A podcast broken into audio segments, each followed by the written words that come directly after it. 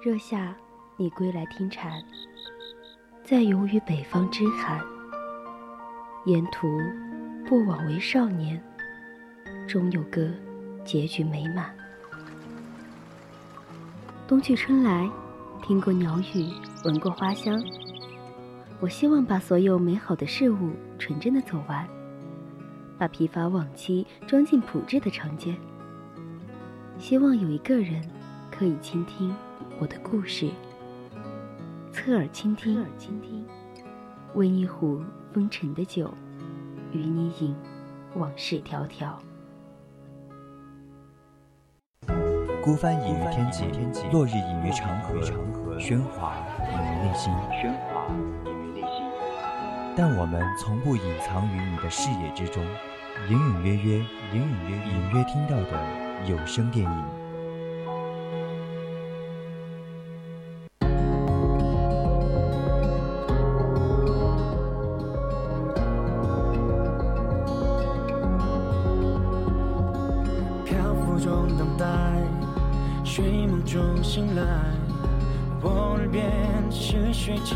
在呼唤，角色在徘徊，剧情被反转，美好或坏，聆听时光的精彩，懂得拥抱感谢所有的遗憾，就让生命从此以后都。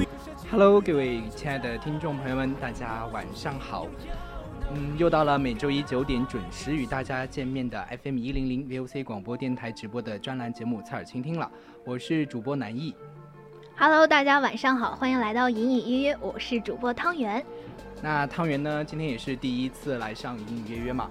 嗯，有没有什么想对大家说的呢？我现在真的非常的紧张。为啥呢？因为这是一个聊天节目嘛，然后我们今天的这个电影呢，嗯，然后我觉得还是主题比较深奥的，我怕自己聊不好会给观众们误导。没关系，没关系嘛，我们也算是浅尝辄止嘛，到时候嗯，观众朋友们也会自己去看电影的，所以不要紧张哈。好嘞。那刚过五一节嘛，汤圆有没有出去玩呢？去了，我去了成都，然后去了，我把成都标志性的景点我都看了一遍呢。嗯，具体是哪些呢？我倒是蛮好奇的，因为我也有想去成都玩，就是春熙路啊、太古里啊、IFS 那些，还有好多小吃街，小吃街真的是快乐。当然，说起吃了，果然开始滔滔不绝了呢。那不是，而且我还去看了一个电影，就是呃前段时间很热映的那个《我的姐姐》。子枫妹妹演的那个，呃，真的是还是很值得看的一部电影。真的这么快？好家伙，就到了我们今天的主题了呢。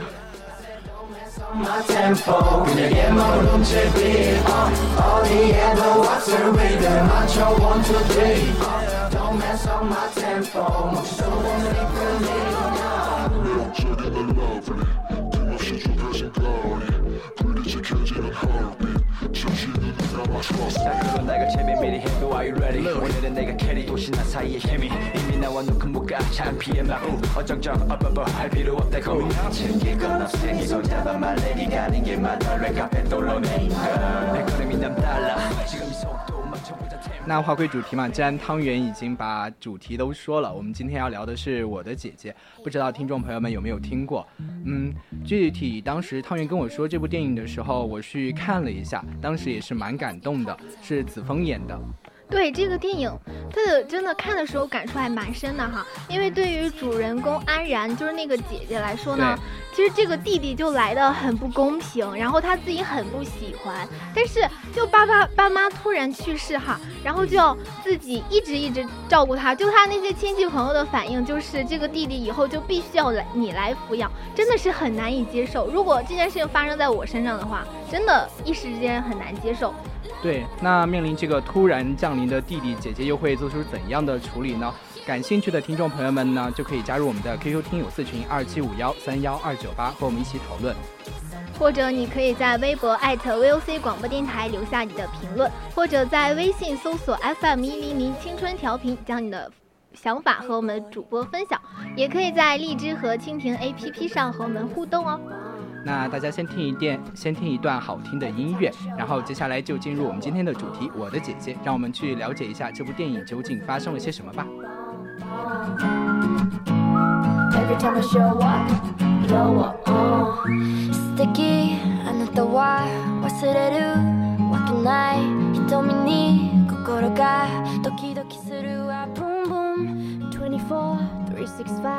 あなたが恋しいわ昼も夜にもずっと求めてる Yeah All the boys stand in line just to check out Forget about the back I'ma blow day breath I got my mind on my money and my money on my mind uh. Though it ain't really work if you're pro See me skirt skirt with it watching go go get it so hot so hot When the sauce get to dripping now lick Got them begging give me some more Baby put them lips together make that whistle blow 行かないでその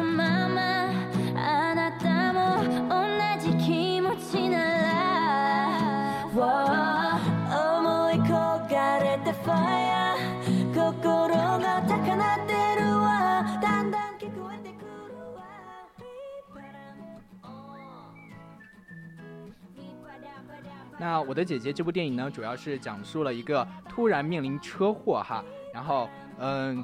一个嗯还不太会说话的一个弟弟失去了自己的父母，然后他的姐姐就面临着一个突然间降临的一个小，而且这个姐姐还是要面对一个是到底是追求自己的独立生活，以后向往自去追寻自己向往的那种生活，还是来抚养这个弟弟亲生弟弟的这一段矛盾的故事，然后一个亲亲情故事嘛。要说是亲生弟弟的话，但我觉得当时那个情况来说，他并不是很想去养这个弟弟，因为毕竟这个弟弟跟他并没有什么亲情可言。对他，而且这个弟弟来的很不公平。为什么说很不公平哈？就那个电影一开始就是爸爸妈妈呃逼着他去装一个残疾人，然后就为了可以生那个弟弟，然后。那时候很很小嘛，对对，很小，然后肯定心里就有阴影啊，就很不喜欢这个弟弟，而且那个弟弟刚开始的表现的确是太讨人烦了，特别调皮，要跑过去跟弟跟姐姐说这是我的我的，对，还把那些菜弄到他的被子上，反正是怎么调皮怎么来呀，真的很不喜欢。面临这么一个调皮的弟弟，当姐姐当时的表现也可以说是真的就是呃一个刺猬样子的，面不管是面对亲戚朋友而言，还是其他。什么而言，就是纯粹的一个刺猬，可能就是因为从小就没有父母疼爱，然后呃各种各样的嗯生活的压力所迫，让它被迫的去进化到一个保护层。看得出来，那个姐姐也是心里很早熟的那种感觉。就因为爸爸妈妈对她的态度，然后还有自己面临的那些学业的压力，甚至她爸爸妈妈还给她偷偷改了考高考志愿，这些都会让她从一个就是心理年龄可能会不符合二十岁小女孩的那种感觉。其实我觉得最过分的就是把别人高考志愿改了。当时可以这样？当时安然本来想去学临床医学，但他就被被迫的去学了护士，太过分了！我们十几年的学习成果就让你一笔就给改了，太讨厌。然后就真的特别讨厌。如果是我的话，我父母突然间就把我高考志愿改了，我绝对要说：哇，你们这是什么父母？离家出走，断绝子女关系。这这也倒是也不必。而然后然后。我觉得这也是姐姐不喜欢弟弟的原因之一，肯定会把这股怨气推结到弟弟身上。而且爸爸妈妈这个重男轻女的思想，呃，很严重，我觉得很严重。而可能也是在那种大环境下，包括因为他的亲戚们也是这种自重男轻女的长姐如母呀，然后那种那种女孩子，对女孩子到了这个年龄，你也不用去考研了，怎么怎么样，就这样。照顾你弟弟，照顾你弟弟长大，然后等到弟弟长大之后再来照顾你那样的。但其实你们，我们注意到，就是电影里面他姐姐，就是他的姑妈嘛，呃，安然父亲的姐姐，在最开始的时候是帮助了安然的父亲，让他考上了大专，然后让自让他的生活变得好起来了。成绩也挺好的，然后为了放弃了自己的学业。对，然后但其实你看他们的家庭环境是什么样的？对，然后这个姑姑一开始就是在说服安然，想要想要他像自己一样照顾他的弟弟，对，然后就一直在给。呃，安然做思想输出嘛，然后就就不断的去说，对你长姐如母嘛，你要做的就是把自己的弟弟养大，他现在能有什么？他才多大？他就只有你这样的，不断的去思想灌输。但其实，在整部电影里面，导演给我们安排的剧情里面，也有很多都在暗示这个重男轻女的一个现象，算是中国的一个大时代，当时的一个大前提条件。我觉得这也反映了很现在的社会现实哈。现在虽然说现在我们呃二十一世纪了嘛，然后思想开放，这些这些传统的封建思想可能呃影响力小一点，但是还是影响着一代又一代人的哈。包括现在就是我们，因为当时是小的时候在农村长大，他们也会有那些呃重男轻女的一些思想，包括说刚开始生了一个女儿什么的，后面必须要再生一个什么什么什么样的。嗯，对，而且就现在，呃，那个手机上也有很多那种视频，就是，嗯、姐姐嫁出去了，然后，嗯，弟弟如果到了结婚的年龄的话，他的妈妈就会向姐姐要钱，要那个彩礼钱，对对，让让他让他来来给来给弟弟。呃，支持，然后这不仅是连累了姐姐，然后也把姐姐、姐夫那一家子都给连累了。连累了对这是一个呃很不好的社会现象，我觉得也也影射到了这一点吧。其实作为男生来说，对我来讲的话，我如果是我的话，我就会想，凭什么我嗯、我娶我娶你的女儿，是不是要把你们整个家都要包上？ねえ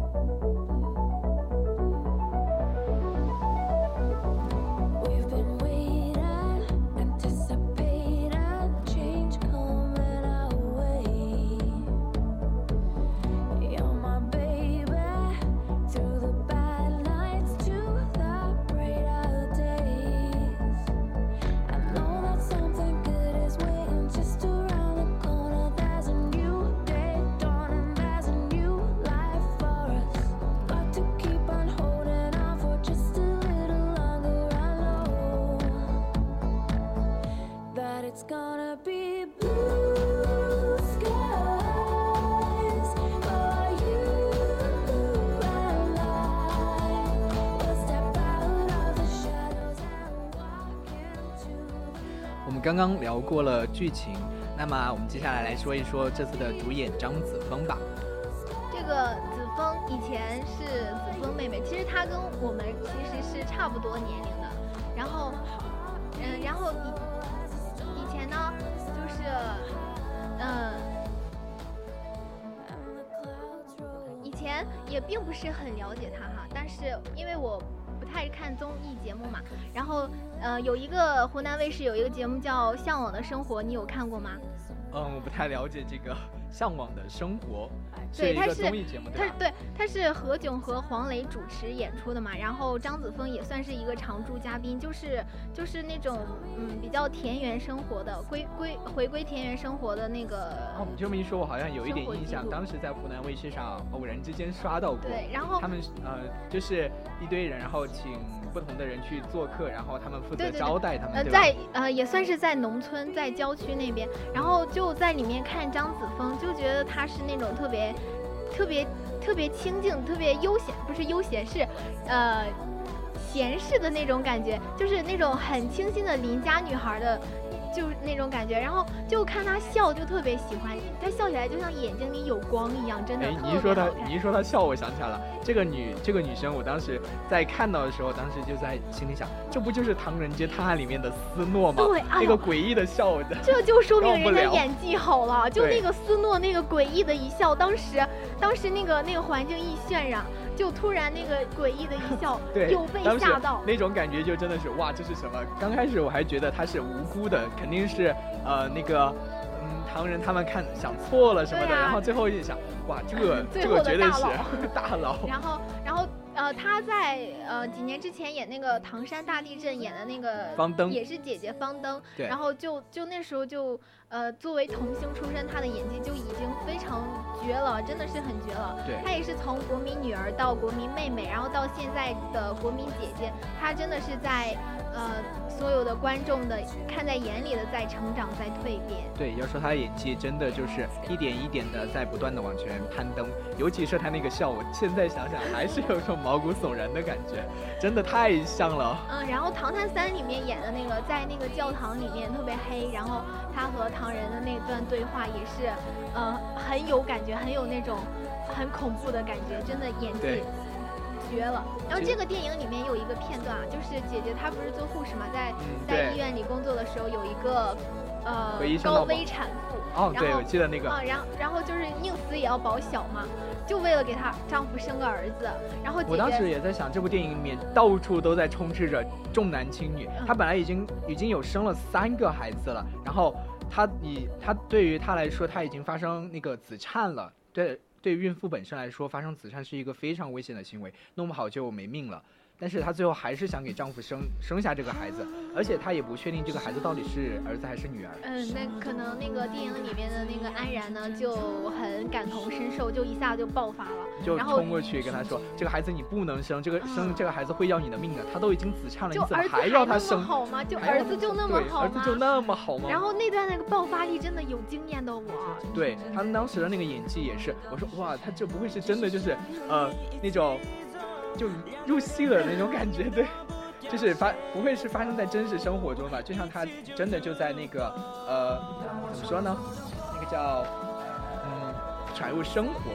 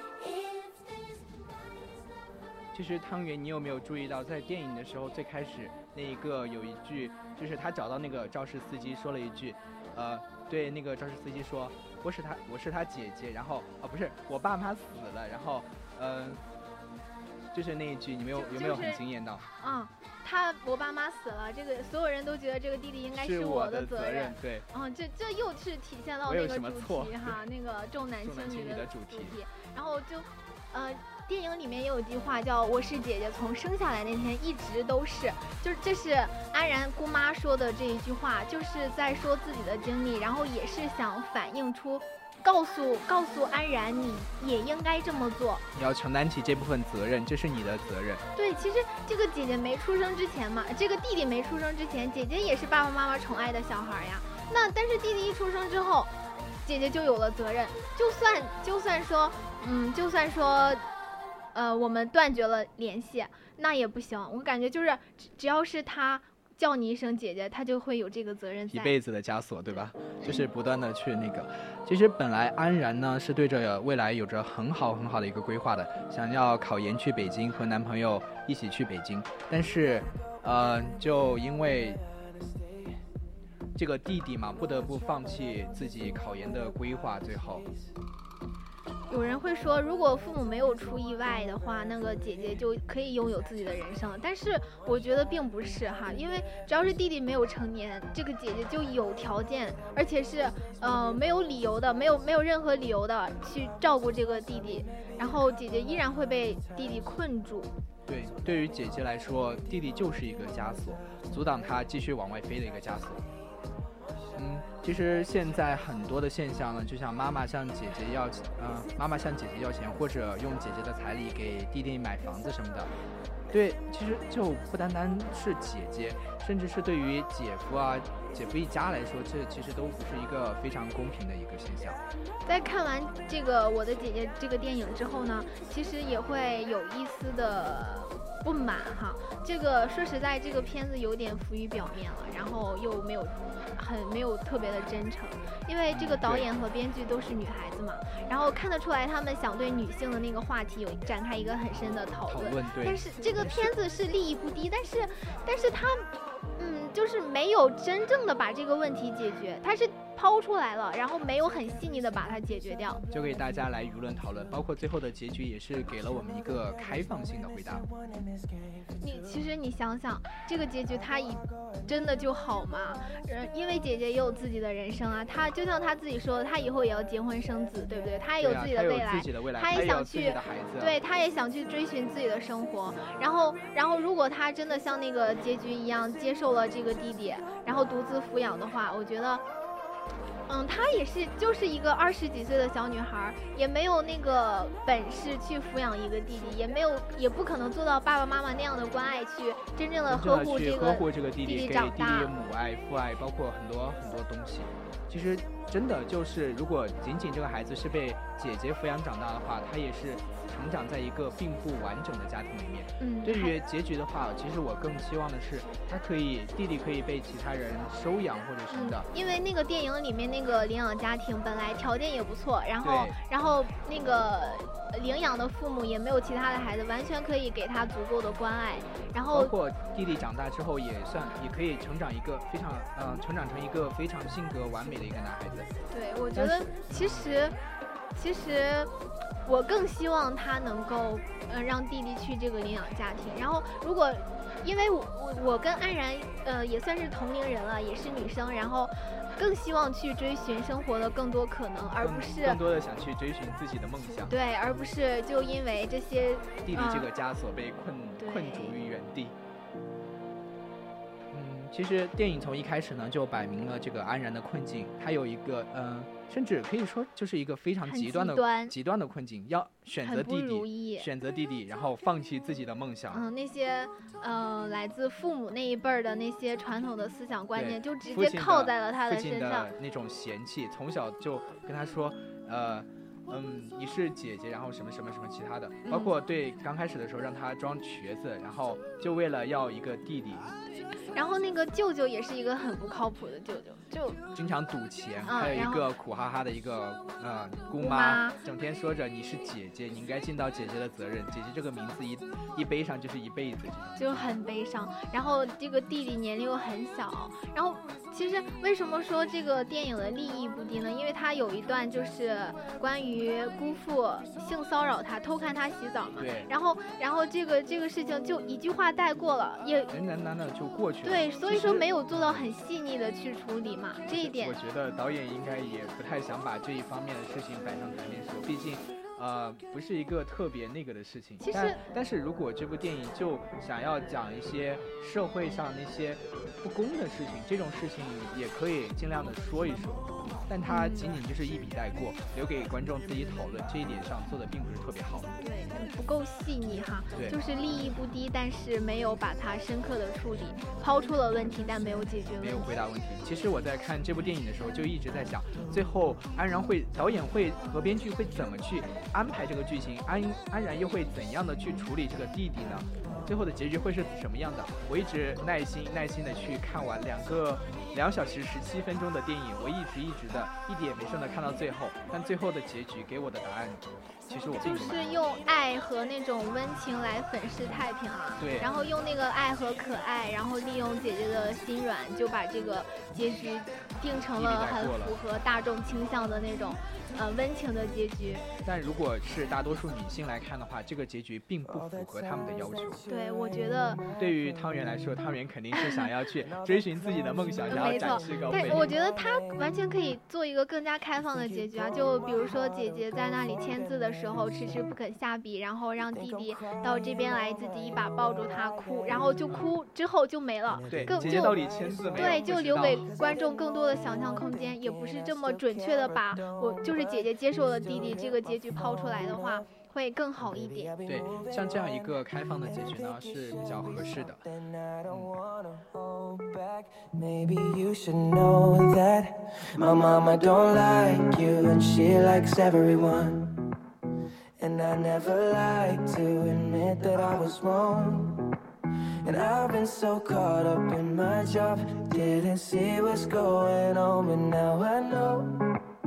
I'm better sleeping on my own, cause if you like the way you 那么，听众朋友们想要一个什么样的结局呢？大家可以在直播间里面评论出来。那么时间也已经到了晚上的九点二十九分，那么我们今天的隐隐约约就到这里结束了。我是主播南艺，我是主播汤圆，接下来是人在旅途和三味书屋，带你走进大好河山，漫步书的世界，不要走开哦。